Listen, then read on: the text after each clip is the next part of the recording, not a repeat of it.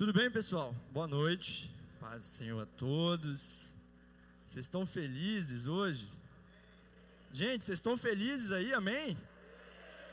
Tá feliz aí? Feliz por ti, tá? Glória a Deus. Estamos aqui, gente, mais uma vez para nós cultuarmos a Deus. Vamos. Quem é que já sentiu a presença de Deus aqui nessa noite, cara? Que louvores abençoados que falaram aos nossos corações.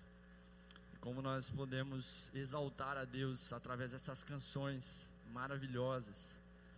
Aleluia. Mas amém. Hoje de manhã a gente esteve aqui no primeiro culto. Foi maravilhoso, a presença de Deus também foi muito real aqui nesse lugar. Eu quero nessa noite poder compartilhar com vocês um pouco daquilo que Deus tem falado ao meu coração e que eu entendo ser muito importante para as nossas vidas como igreja. Abre a tua Bíblia aí, em Romanos capítulo 8. Romanos capítulo 8, versículo 18. Glória a Deus.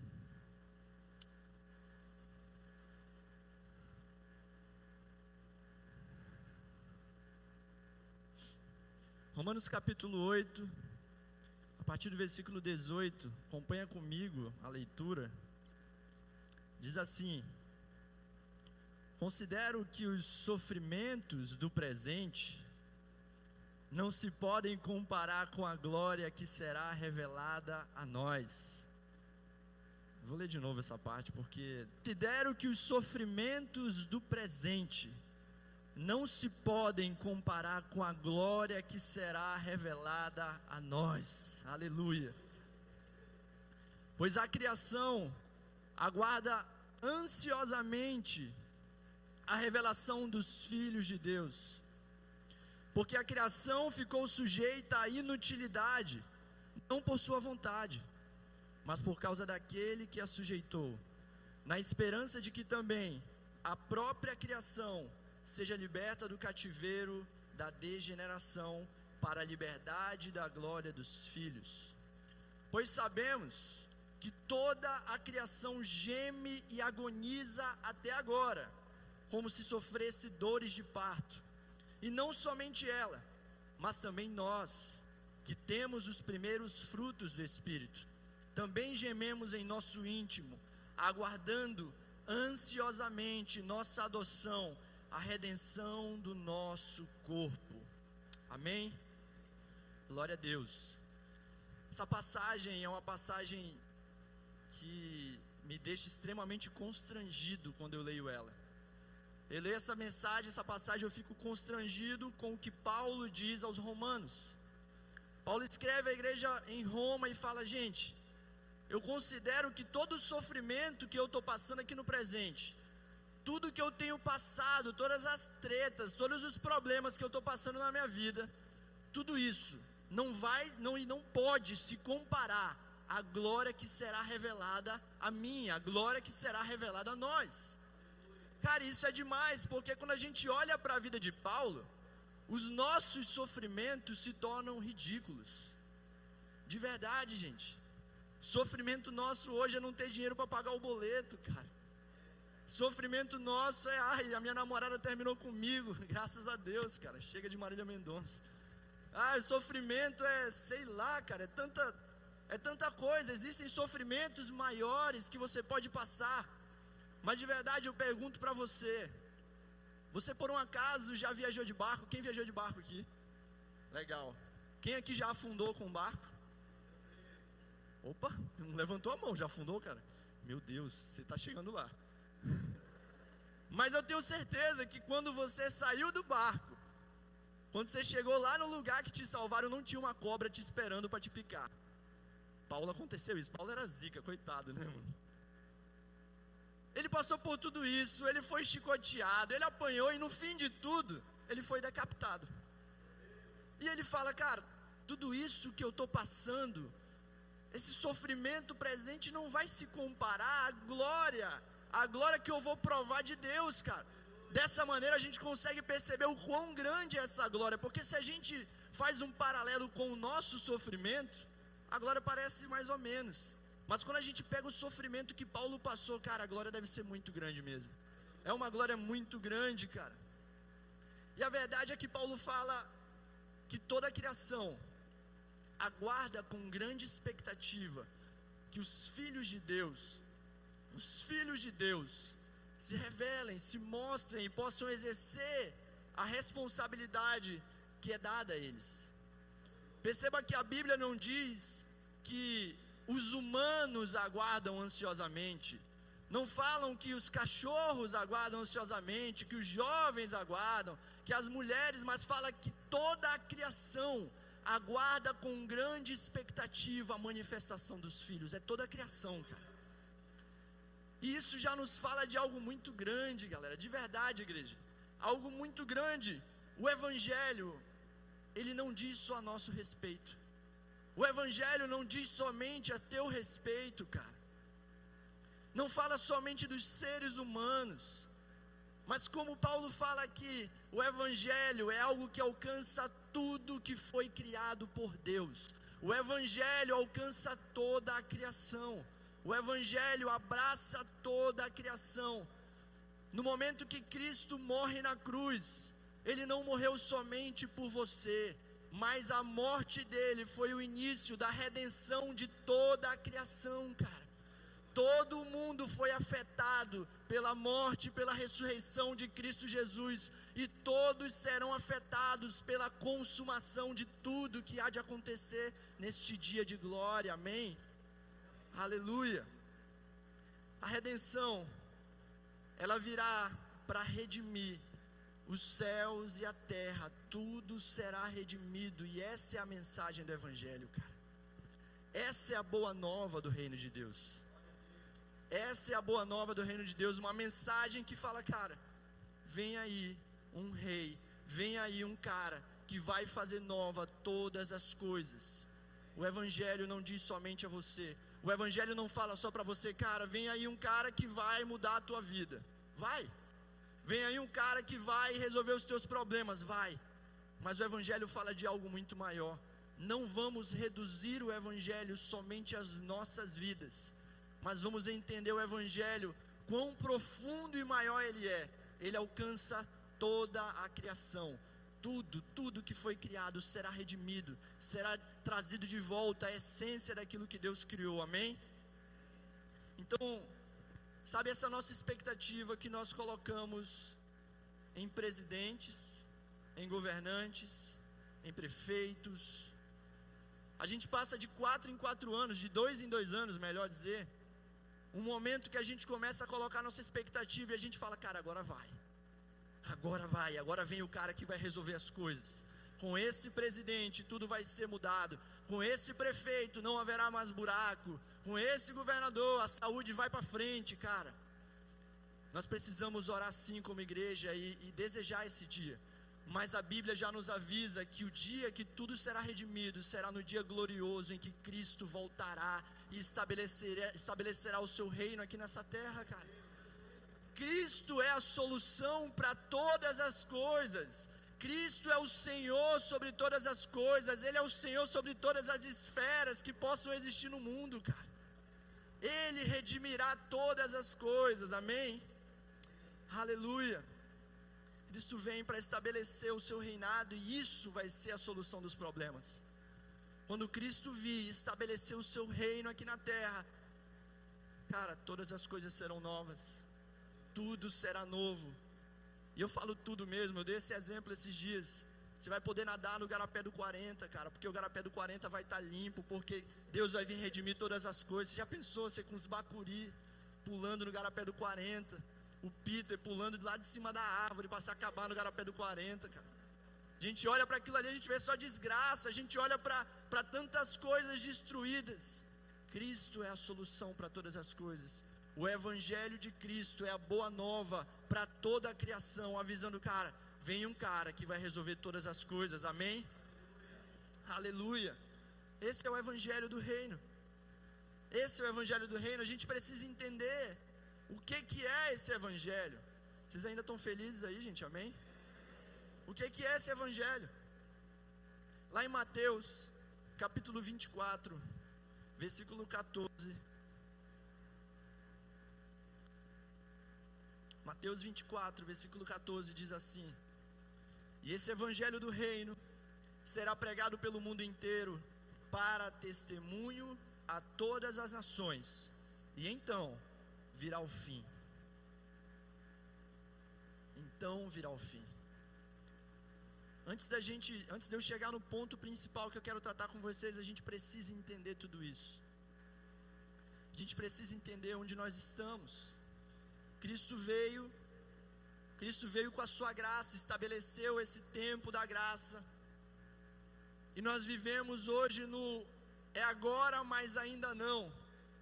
É agora, mas eu tenho que esperar ainda. O reino de Deus começa a ser estabelecido lá quando Cristo está na cruz, mas ele não foi totalmente estabelecido porque o rei não está aqui ainda, amém? Então nós estamos nesse espaço do tempo onde a graça foi manifestado, mas estamos aguardando o dia em que a glória será manifestada plenamente. E qual é o nosso papel como igreja? O que eu e você precisamos fazer nesse tempo? Sabe, igreja, nós reduzimos o evangelho a estarmos numa igreja num domingo. A gente reduz o evangelho a simplesmente vir a um culto no domingo e acha que isso é ser cristão. E a gente pensa, uau, eu virei crente, agora eu vou para o culto no domingo. De verdade, você acha que Deus te salvou para você parar de assistir Faustão e vir para a igreja só? Ô louco, meu. Cara, não é isso. O Evangelho é muito mais que isso. O Evangelho é a proclamação de um reino que será estabelecido aqui nessa terra. É a proclamação de um reino que está chegando. É o fim dessa era, o fim desse tempo de sofrimento, nos avisando, cara, vem um reino que será muito melhor. E entender o Evangelho, ser um cristão, é entender, é saber que nós precisamos, além de trabalhar para esse reino, aguardar com grande expectativa que esse reino seja estabelecido e se submeter ao governo de Deus. Precisamos estar submissos ao governo de Deus. Aleluia. Como eu disse na quinta-feira, no De Cara na Palavra, esse dia glorioso que Cristo virá será um dia maravilhoso. Amém mas também será um dia aterrorizante, cara. Será um dia aterrorizante, não é à toa que a teologia, que a Bíblia trata esse dia como o grande e terrível dia do Senhor. O dia que ele vem não mais como um sinho carinhoso, esfregando a barriga no peito e falando: "Ai, que legal". Não, cara. Jesus não vem mais sentado num burrinho, Jesus vem com uma espada na mão, outra espada na boca, e ele vem rasgando todos os seus inimigos.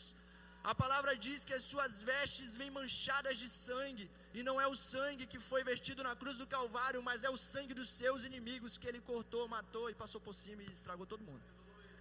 Então, cara, nós como cristãos, nós precisamos aguardar com grande expectativa esse dia. Nós precisamos aguardar com grande expectativa, sabe por quê? Porque esse é o dia, esse é o dia que os teus problemas serão resolvidos. Esse é o dia em que todas as coisas serão restauradas. Esse é o dia que nós precisamos aguardar mais do que qualquer outra coisa. Se o meu e o seu coração não aguarda isso, de verdade nós temos outros ídolos nos nossos corações. Seja o nosso marido que ainda não voltou para Deus, seja o nosso filho que está nas drogas, seja lá o que for, mas se o nosso coração aguarda com mais expectativa qualquer outra coisa do que a volta de Cristo Jesus, você precisa começar a enxergar quem é o seu Deus. Vocês ainda estão felizes? Amém? Amém. Então, a boa nova é justamente boa nova, porque é a boa nova da salvação. Cristo vem nos salvar e vem restaurar o mundo. Essa é a boa notícia. Essa é a boa notícia que temos que dar. E o que, que essa boa notícia faz? O que, que esse evangelho faz em mim e você? Abre tua Bíblia lá em 2 Coríntios, capítulo 4, versículo 17. 2 Coríntios, capítulo 4, versículo 17.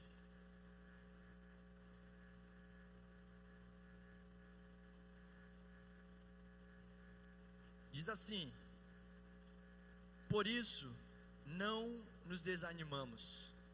Quem está desanimado aí, galera? Tem gente que vive desanimado, você já percebeu? Nossa, dá maior vontade de ser igual o cara mesmo. A gente olha e fala, nossa, eu quero ser crente igual ele. Tô doidinho. Cara, tem gente que vive desanimado. E aí Paulo fala: por isso não nos desanimamos. Ainda que o nosso exterior esteja se desgastando, o nosso interior está sendo renovado todos os dias. Pois nossa tribulação leve e passageira produz para nós uma glória incomparável, de valor eterno. Pois não fixamos o olhar nas coisas visíveis, mas naquelas que não se veem. Pois as visíveis são temporárias, ao passo que as que não se veem são eternas. Paulo dá um segredo aí para mim para você, cara. A gente vive desanimado com tanta coisa que rola na nossa vida. E eu sei que não é fácil, às vezes você fica até com raiva quando a gente pergunta: vocês, estão felizes? A gente não está feliz nada, meu irmão, você não sabe o que está passando na vida. Vocês estão felizes? Lá vem o neto falar: vocês estão felizes? Cara, entenda, quando eu pergunto isso é porque eu quero instigar você a entender que a tua alegria não depende do que o mundo diz ao teu redor, mas está unicamente ligada a Deus, amém? Então Paulo fala que não desanimamos. Ele não desanima, ainda que tudo esteja ruim, ainda que o meu exterior esteja desgastado, ainda que eu esteja caidão, ruim.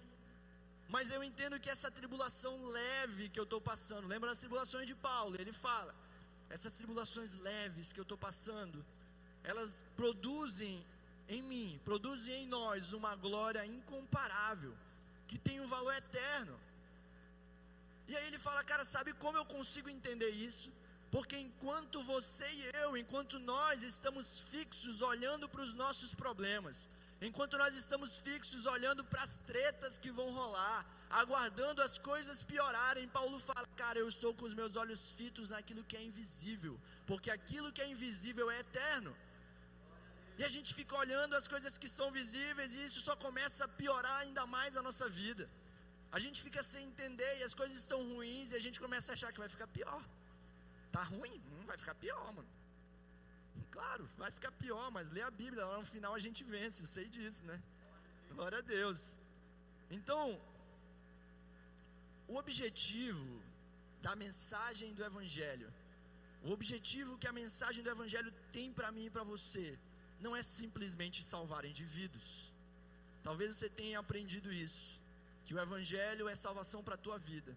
É, também, mas não é só isso. Mas o objetivo do Evangelho é preparar um povo, um povo separado por Deus, e esse povo vai abraçar as verdades do Evangelho de Deus e vai se submeter a esse governo estabelecido por Deus, cara. Então, ser cristão é muito mais do que ir a um culto ao domingo.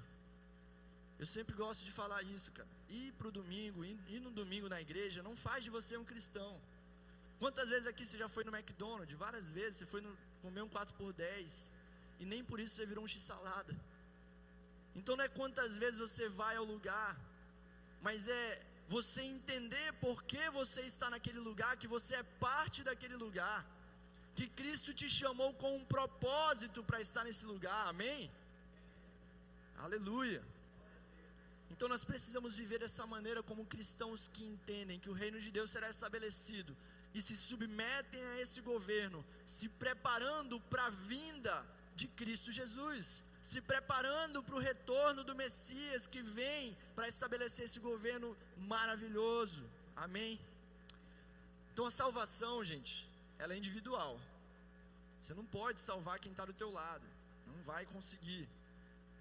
Mas se nós entendermos que o Evangelho se trata somente de uma salvação individual, eu e você, nós não vamos conseguir cumprir o nosso propósito universal diante de Deus.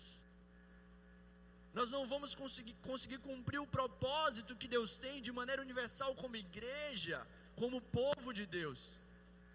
Nós vamos achar que é simplesmente ser salvo, que é simplesmente receber a salvação. E ah, uma vez que eu sou salvo, agora estou tranquilo, não preciso fazer mais nada. De verdade, se você entendeu desse jeito, você está extremamente errado, me desculpe. Mas a palavra não diz isso. A Bíblia nos ensina que nós não somos salvos pelas obras, mas somos salvos para realizar boas obras.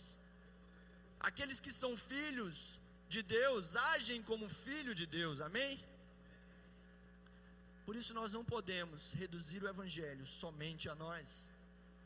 Nós precisamos, nós devemos abraçar, se nós realmente cremos no Evangelho, se realmente entendemos essa verdade, nós precisamos abraçar a realidade, abraçar a identidade de um peregrino aqui na terra.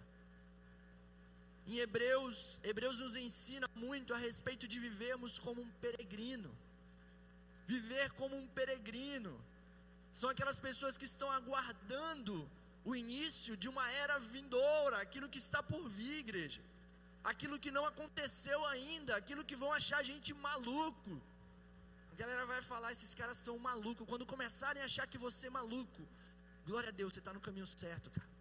Se acharem que você é normal demais, se preocupe.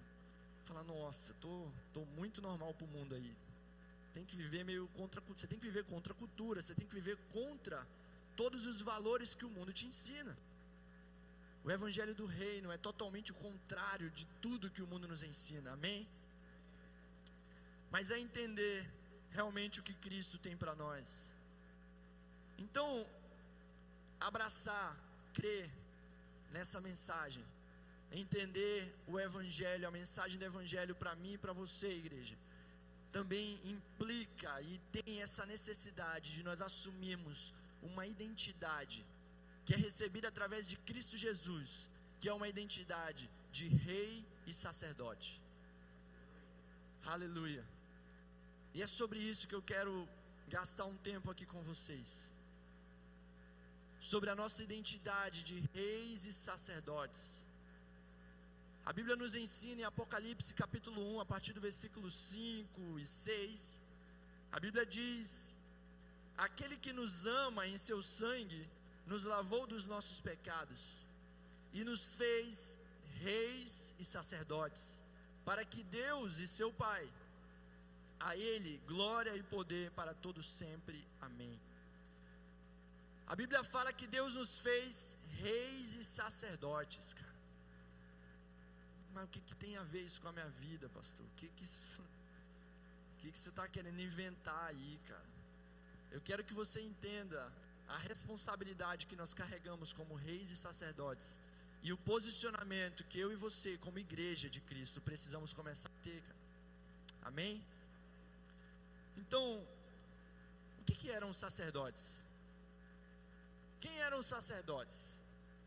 Se a gente for ver lá no Antigo Testamento, a Bíblia vai nos ensinar que o sacerdote vinha de uma linhagem sacerdotal.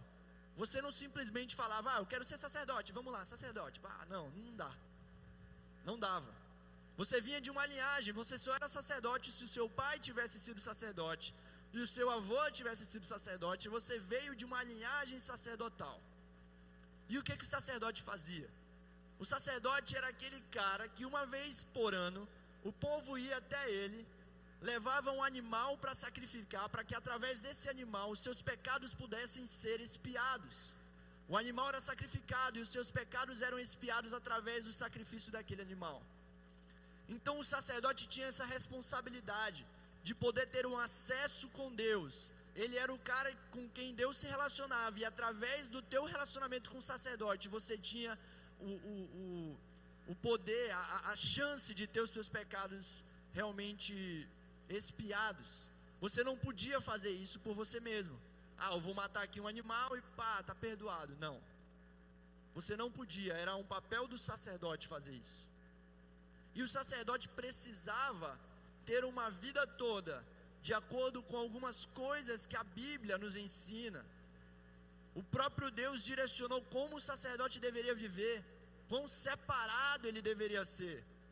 A tribo dos quais vieram os sacerdotes era uma tribo separada de todas as outras tribos. Então, é um povo diferente, um tanto quanto esquisito, mas Deus nos chama de sacerdotes. Deus fala que eu e você, nós somos sacerdotes. A Bíblia fala, no Antigo Testamento todo, se a gente for ver, nós percebemos que Israel foi separada por Deus para ser uma nação sacerdotal.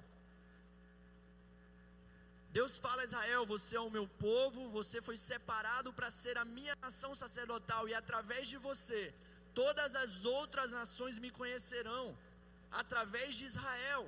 E todo o Velho Testamento é a prova, mostra que Israel falhou grandemente em fazer esse papel de ser uma nação sacerdotal. Israel falha nisso dia após dia. Todas as, as, as, histórias que a gente for ver no Velho Testamento é Israel fazendo besteira.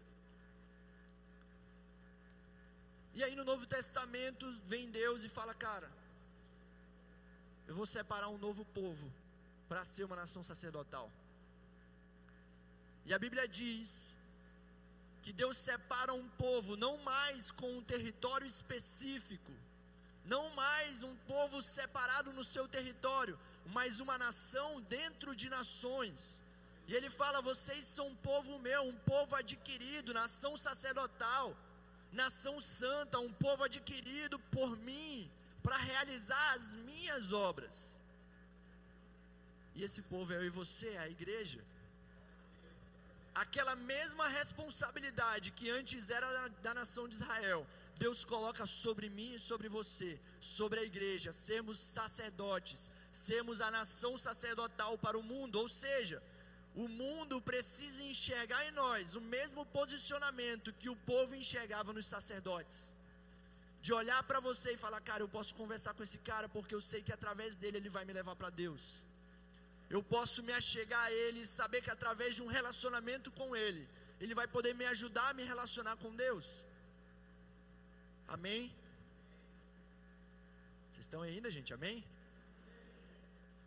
Então, ser um sacerdote é se posicionar diante de Deus, como Adão fazia no Éden, cara. No Éden, Adão era um sacerdote naquele lugar. A Bíblia diz que na viração do dia, Deus chegava com Adão e caminhava com ele e instruía Adão a respeito do que ele deveria fazer naquele lugar. Ele falava, cara, cultiva ali, dá nome aos animais. Tá na hora de colher maçã, Adão. Tá na hora de fazer não sei o que. Vai dar uma podada nas árvores, Adão. Mas o próprio Deus não fazia. Adão era um sacerdote, ele realizava aquilo que Deus falava para ele. E ele tinha um relacionamento direto com Deus. Então, ser um sacerdote, primeiro, acima de todo, de tudo, é se relacionar com Deus. Uma vida de relacionamento com Deus, igreja. Nós não podemos sair nem para frente acima disso se nós não entendermos que, primeiro de tudo, eu e você precisamos ter uma vida de relacionamento com o nosso Pai, para que nós sejamos instruídos por Ele a respeito de como agir, do que fazer, sabe? Falar para Deus: Deus, eu não, eu não vou caminhar, eu não sei, eu, eu, eu não sei como fazer, mas eu vou te buscar e eu sei que o Senhor é o meu Deus que vai me direcionar a respeito do que fazer porque nós entendemos que o homem é o sacerdote do lar, porque o homem tem, tem o seu relacionamento com Deus e a partir dele ele direciona e governa a casa, ele dá direcionamento para sua esposa, para os seus filhos, através daquilo que ele recebeu de Deus. Mas eu e você, como igreja, nós somos sacerdotes. Nós somos o povo sacerdotal dentro dessa cidade, dentro de Manaus, nós somos o povo sacerdotal dentro do núcleo 16. As pessoas precisam olhar para a nova aliança, olhar para você, membro da nova aliança, e falar: Uau, cara, existe algo na vida desse cara. E eu sei que se eu me achegar a ele, eu vou me achegar a Deus também. Amém? Aleluia. É o serviço que representa Deus aqui na terra. É ser um representante de Deus aqui na terra. Esse é o nosso papel. Esse é o papel da igreja, esse é o nosso papel como parte desse corpo. Aleluia. Sabe, a gente vive a vida aguardando aquilo que nós vamos ter, né? A gente trabalha, a gente faz tudo para que ao final a gente possa deixar algo para os nossos filhos, possa deixar uma boa herança, possa fazer algo e o interessante é que o povo que era separado para ser sacerdotes, a Bíblia fala que eles eram os únicos que não tinham nenhuma herança. porque a herança deles era o Senhor.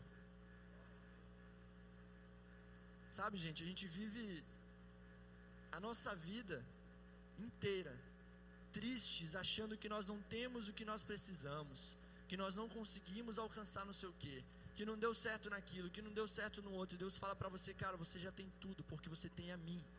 Eu sou a sua herança, cara. Eu sou a sua herança. Nós cantamos aqui, Senhor, eu te amo, mais que o ouro, mais que a prata, mas de verdade, será que nós amamos a Deus mais do que o ouro? Mais do que um iPhone 12, mano? De verdade, para aí já forçou amizade, né, Jesus? Será que nós realmente amamos a Ele mais que o ouro, mais que a prata, ao ponto de falar: Deus, o Senhor é a minha herança e eu vou viver para você, Deus? Ter uma vida para Deus. Será que você estaria disposto a viver para Deus? Será que você estaria disposto a realmente entregar a sua vida para Deus? E eu não estou falando de levantar a mão e falar: Deus, eu entrego minha vida. Estou falando de viver uma vida viver a vida inteira, viver a vida para Deus, em tudo que você faz, você buscar glorificar Ele. Amém, igreja? Vocês ainda estão felizes? Amém. Então, a nossa herança é Jesus, a nossa herança é o Senhor. Nós somos peregrinos, e peregrinos que aguardam o nosso verdadeiro galardão aquilo que é real, a herança real. Nós aguardamos como sacerdotes uma terra que Deus tem preparado para nós, onde o próprio Deus habita. Jesus fala: Não se turbe o vosso coração, crede em Deus e também em mim. Na casa de meu pai há muitas moradas. Deus tem preparado um lugar para mim e para você, como sacerdotes. E perceba que não é algo que perguntaram para ele, ele falou: Meu Deus, eu vou ter que falar alguma coisa aqui para dar um migué para essa galera. Não, porque ele não fala, estão preparando uma morada para vocês, mas ele fala: Cara, a morada está pronta. Eu já preparei um lugar para os meus sacerdotes, para que eles possam habitar comigo. Mas é aquela geração, aquela nação que entendeu a sua responsabilidade Ser um sacerdote carrega também responsabilidades. Responsabilidades diante de uma nação, diante dessa cidade, igreja, nova aliança, de verdade, nós carregamos uma responsabilidade para com essa cidade. De verdade, todas as vezes que as pessoas morrem sem conhecer a Jesus, Todas as vezes que meninas se prostituem porque não conheceram a Jesus, eu e você temos responsabilidade sobre isso, porque nós somos os sacerdotes nessa cidade. Nós somos os sacerdotes nesse núcleo. Eu e você precisamos começar a trabalhar para mostrar para esse núcleo que, cara, tá chegando um rei que vem transformar todas as coisas. Eu creio nesse rei e a minha vida é um reflexo disso. Aleluia. Aleluia. Nós precisamos parar de olhar para os problemas do mundo, para os problemas da cidade e começar a falar: ah, é culpa do Amazonino. Ah, é culpa do prefeito. Ah, é culpa do Bolsonaro. É culpa não sei de quem, cara, de verdade. Nós somos os culpados porque nós não nos levantamos como uma igreja que entende a sua responsabilidade, uma igreja que abraça os perdidos, uma igreja que recebe todos os tipos de pessoas e fala: cara, Deus está aqui, vai transformar a sua vida mas nós reduzimos o Evangelho para mim para você e procuramos um clube no qual nós podemos frequentar. Um clubinho, ah, aqui eu sou aceito, aqui todo mundo é legal, vamos brincar, aleluia. A igreja é um lugar de gente ruim, sabia disso, gente? Ai, mas na igreja só tem gente chata. Bem-vindo ao lugar onde há muitos pecadores. Ah, eu quero ir para a igreja perfeita. Cara, não é aqui. Mas a igreja é um lugar de pecadores arrependidos. Arrependidos, que estão arrependidos e desejam ser mudados, transformados para viver uma nova vida com Deus, cara. Isso é a igreja. Nós precisamos entender nossa responsabilidade como sacerdotes diante dessa nação, diante dessa cidade. Aleluia. Aleluia. Mas Deus não diz que você é simplesmente sacerdote. Deus diz que você é um rei. Você é um rei, cara. Você percebe que louco que é isso? Você mesmo aí que está aí no canto, que acha que ninguém olha para você. Deus diz que você é um rei. Nós vivemos nossa vida nos vitimizando. Ai, ninguém olha para mim. Ah, eu nunca recebi uma oportunidade. E o pastor nunca olhou para mim. Pastor nunca teve um tempo comigo. Ai, não sei o que mais lá. Isso não vai acontecer comigo. Deus fala, cara, você é um rei. Você é um rei. Comece a viver como um rei. De verdade, nós precisamos entender a responsabilidade e a autoridade que nós carregamos. A autoridade que Deus colocou sobre as nossas vidas, cara. Quando Deus chama, deixa eu pensar num homem aqui, cara, que tenha sido ruim. Cara, Deus chama Jeremias. Deus chama. Cara, Jeremias tem Gideão, tem Moisés. Esses são exemplos bons de homens que tentaram se vitimizar e não entenderam quem eles eram a princípio. Deus fala para Moisés: Moisés, vai lá, Moisés, libertar o meu povo. Aí Moisés fala: Mas Senhor, eu sou gago, como que eu vou falar? Mas Senhor, eu não posso, mas Senhor, não sei o que. Cara, Deus fala para ele: Vai, meu colega, vai. E Deus fala para mim, para você hoje: Vão, vão, porque vocês são reis e sacerdotes nessa nação. Igreja, nós somos reis e sacerdotes, nós precisamos nos posicionar como tais, nós precisamos entender isso. O mundo aguarda com grande expectativa, toda a criação aguarda com grande expectativa. Eu e você começarmos a assumir a nossa responsabilidade, entendermos quem somos. Aleluia. Sabe quem são reis? Reis são aqueles que governam. Reis governam.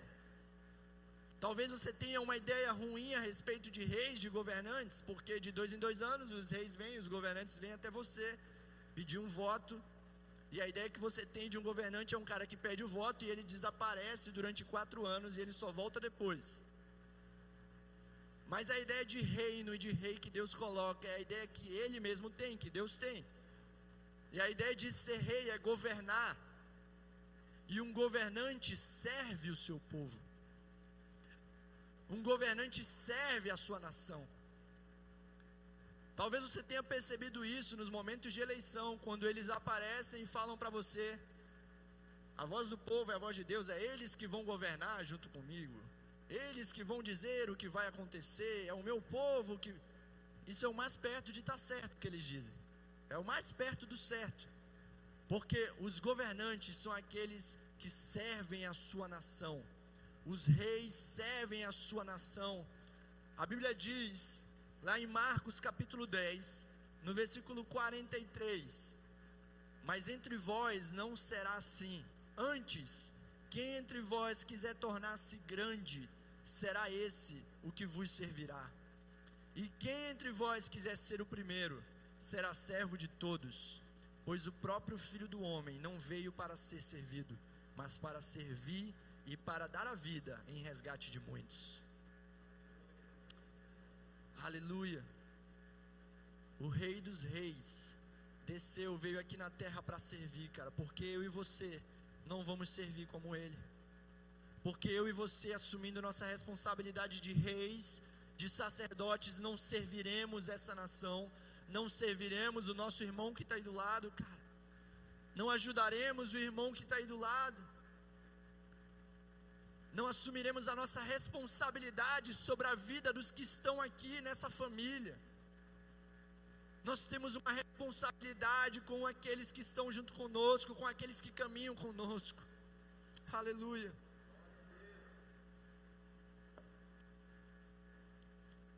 A nossa identidade de rei não é buscar exercer um domínio nessa era, mas é servir nessa era para que na era vindoura nós possamos reinar com Cristo. Aleluia, cara, ninguém quer reinar com Cristo, meu Deus. Pastor Elias quer, aleluia. Quem quer reinar com Cristo aí, gente? De verdade, igreja, talvez essa não seja a mensagem mais bonita que você quer ouvir hoje. Talvez a mensagem que você aguardasse fosse uma mensagem que liberasse algo para a sua vida.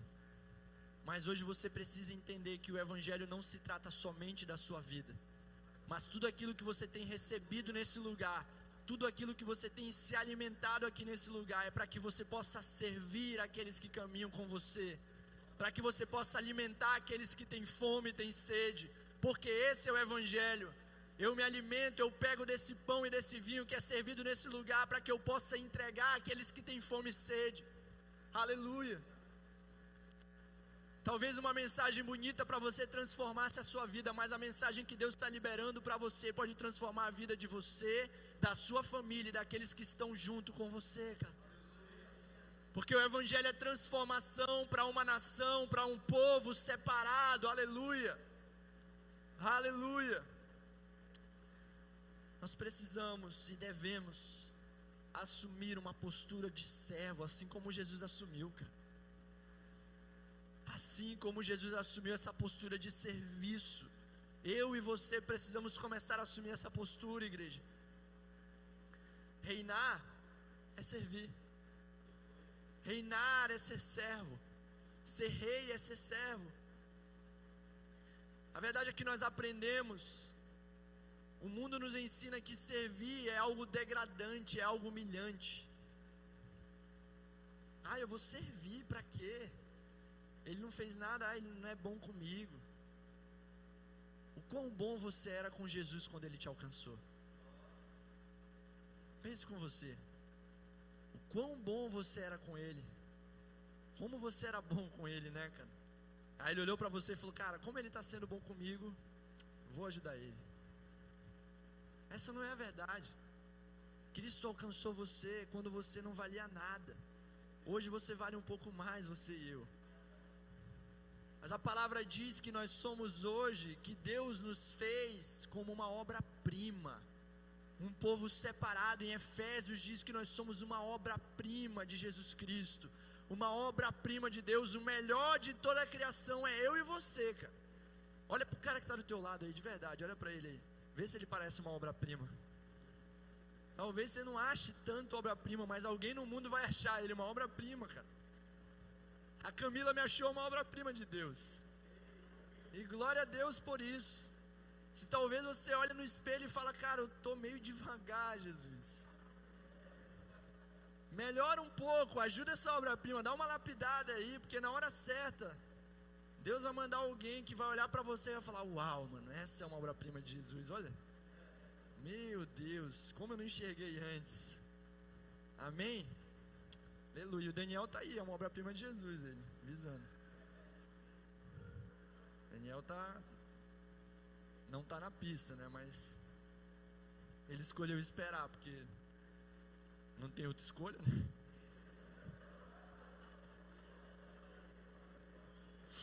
Aleluia. Então, gente, a realeza. ah, meu Deus. Por mais que o mundo enxergue servir como algo degradante, o reino de Deus funciona de ponta cabeça. Se para o mundo servir é ser humilhado, para Cristo aqueles que servem serão exaltados, cara. Aqueles que servem serão exaltados. E sabe quando você fala, meu Deus, eu estou servindo, eu estou sendo humilhado o tempo todo, Jesus, está na hora de me exaltar. Não é você que escolhe o tempo, cara, não é você que é Deus. E a maior exaltação, a maior glória que Deus vai te dar vai ser na eternidade. Se você está esperando receber uma glória aqui na terra, amém. Espera, mas eu não vou te garantir nada, nem o momento certo. Mas eu tenho a certeza que na eternidade você receberá uma glória que não se comparará com todo o sofrimento que você tem passado aqui na terra, cara todas as dores, tudo que você tem passado, tudo isso será esquecido quando você provar das grandes coisas que Deus tem para você naquilo que está por vir. Aleluia.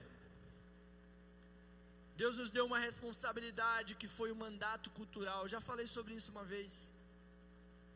Lá em Gênesis, Deus fala para o homem: vai lá, cultiva essa terra. Cultivar vem de cultura por isso nós chamamos de agricultura. Então Deus fala: vai lá, homem, e cria a cultura nessa terra. Pega a obra-prima que eu criei e começa a fazer disso coisas que possam abençoar a vida de outras pessoas, que possam abençoar a vida da igreja, que possam abençoar essa terra. Mas nós nos afastamos disso e começamos a fazer tudo para o nosso prazer. Tudo para o nosso próprio prazer. Nós destruímos a natureza, nós acabamos com os animais, nós fazemos tudo errado, cara. E Deus coloca em nós uma responsabilidade de fazermos, de criarmos cultura, mas nós entendemos da maneira errada. Nós pensamos, eu tenho que criar uma cultura, Jesus. Então eu vou criar a cultura gospel. Aí Jesus fala: Não, meu amigo, não é isso. Não é a cultura gospel. Quem criou todas as coisas, gente? Deus criou todas as coisas e Ele deu essas coisas para que eu e você pudéssemos cuidar. Mas eu e você, nós abrimos mão disso, pensando que a responsabilidade nossa era simplesmente estar domingo na igreja. Por isso, hoje, quando nós ligamos a TV, nós vemos clipes terrivelmente absurdos aí passando na TV. Nós vemos músicas horríveis tocando aí nessas rádios. Cara, nós vemos filmes ruins. E essa responsabilidade era minha e sua. Porque criar cultura foi algo que Deus colocou para mim e para você fazer. Hoje nós vivemos, temos que viver, acabamos vivendo debaixo de uma cultura mundana, debaixo de uma cultura do anticristo que tenta colocar coisas para os nossos filhos assistirem, que tenta trazer influência ruim para dentro da nossa casa, porque nós fugimos da nossa responsabilidade como igreja. Mas é tempo de nós nos levantarmos, igreja. É tempo de nós assumirmos a nossa responsabilidade. E como eu já falei uma vez, ao invés de fazermos o Netflix Gospel, começarmos a trabalhar, começarmos a discipular pessoas, homens, mulheres que vão se levantar como grandes diretores, que vão influenciar os filmes, que vão influenciar tudo que vai ser gerado, que vão influenciar a música, que vão influenciar a engenharia, que vão influenciar a economia, onde o mundo inteiro será tocado por o amor de Cristo, porque Cristo virá, cara. Cristo virá. Amém? Aleluia. Então não reduza o evangelho a você, não reduza o evangelho a vir à igreja. Mas entenda que o evangelho alcança todas as áreas da sua vida o Evangelho toca em todas as áreas da sua vida. E o Evangelho transforma tudo que foi criado. Cara, de verdade, quando Cristo voltar, é o meu sonho, eu estou muito ansioso por isso. Não vai ter mais funk, mano. Ô, oh, louco.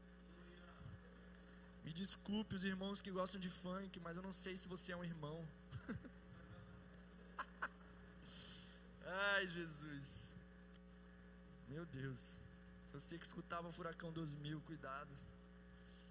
Então, gente, um sacerdote, um rei, precisa viver como um rei. Eu quero que você fique de pé, em nome de Jesus. Aleluia.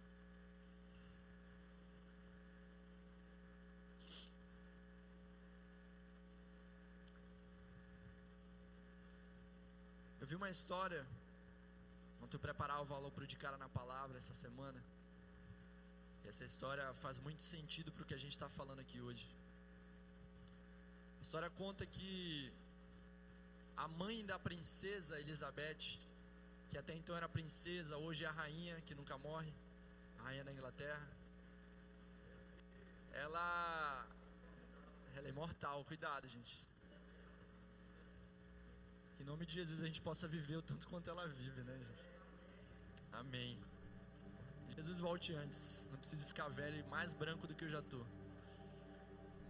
Que a mãe da, dessas princesas, da Elizabeth e da Margarete, elas chegavam para elas quando elas iam sair e elas falavam: Filhas, filhas da realeza, se comportem com realeza.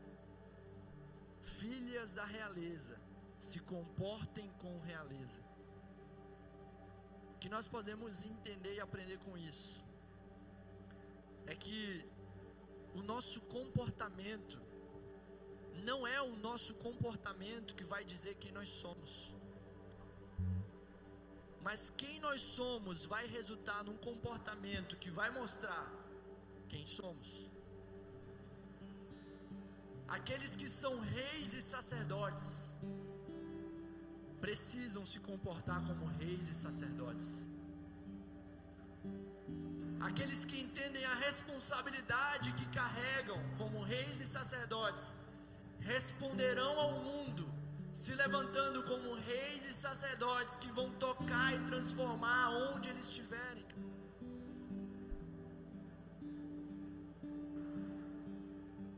Eu não estou pedindo para você hoje uma mudança de comportamento, não. Mas eu estou pedindo para você entender hoje quem você é em Deus. Deus te chama para ser rei e sacerdote. E uma consequência de entender quem você é, vai ser sim um comportamento de rei e sacerdote. Aleluia. Que nós possamos hoje, igreja, de verdade, virar uma chave, começar a entender que o Evangelho que te tocou, que o Evangelho que te alcançou, quer alcançar toda a criação. Que esse Evangelho que alcançou a sua vida e que tem te transformado, ele quer alcançar toda a criação. Mas nós precisamos assumir a nossa responsabilidade. Precisamos assumir a nossa responsabilidade. Nós somos da realeza, somos reais, somos um povo santo, sacerdócio real, povo adquirido por Deus. Então, de verdade, igreja, vivamos como tal, vivamos como tal, igreja. O mundo aguarda com grande expectativa de que eu e você vamos começar a viver como reis e sacerdotes nessa nação.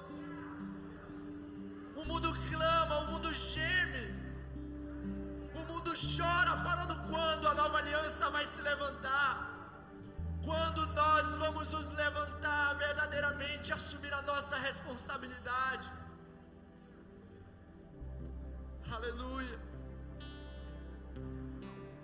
Nós somos obra-prima, gente. Obra-prima. Chamados por Deus desde antes da fundação do mundo para realizar as obras na quais Ele nos predestinou. E antes que você saia daqui hoje, pensando, meu Deus, eu sou um rei, eu sou um sacerdote, eu tenho que fazer, fazer, fazer, fazer, não. Mais do que fazer, mais do que servir, mais do que qualquer outra coisa, anseie estar com Ele, anseie estar com Cristo Jesus, aleluia. Que isso possa queimar no teu coração mais do que qualquer outra mensagem, mais do que qualquer outra coisa, mas é estar com teu Deus, desejar por Ele dia e noite, noite e dia Sabe, não anseie por aplausos, não anseie por púlpito, não anseie por ser um grande pregador, por ser um grande músico, não. Mas anseie em conhecer a Deus, anseie em conhecer o seu Pai. Aleluia. Exerça o seu sacerdócio, viva como um rei. Num tempo onde o eu está gritando, no tempo onde tudo é o eu e ser o nosso próprio eu se tornou o nosso maior ídolo. É eu viver a minha vida, é eu fazer o que eu quero, é eu ser feliz. Não, cara. Cristo chama uma geração que vai se levantar como reis e sacerdotes, não para o seu eu, mas para que Cristo possa ser glorificado através das nossas vidas. Aleluia. Aleluia. Eu quero que você Feche os seus olhos, por favor, igreja. Mas eu não quero que você simplesmente fique pensando e esperando de mim algo. Não. Você é um rei, você é um sacerdote. Você precisa começar a estabelecer uma linha de conexão e relacionamento com Deus. E eu peço agora para que você comece a buscar a Deus, comece a ansiar por Ele, comece a pedir instrução para Ele como lidar com todas as situações que Deus tem colocado ao teu redor. Comece a estabelecer, comece a trabalhar nisso, oh aleluia. Estamos por isso, Jesus. Levanta, Jesus, reis e sacerdotes nesse lugar uma geração, Senhor, que vai realmente assumir a sua responsabilidade. Para Ele são todas as coisas, porque dele, por Ele, para todas as coisas. porque dele, por ele, para ele são todas as coisas. Porque dele, por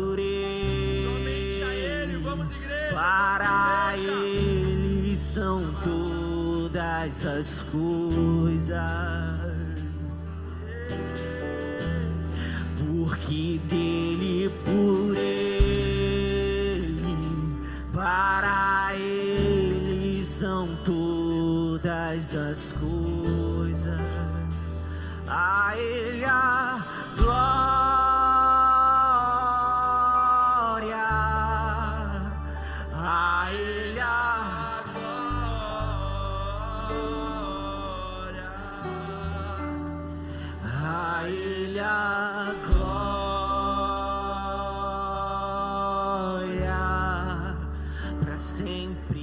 Amém.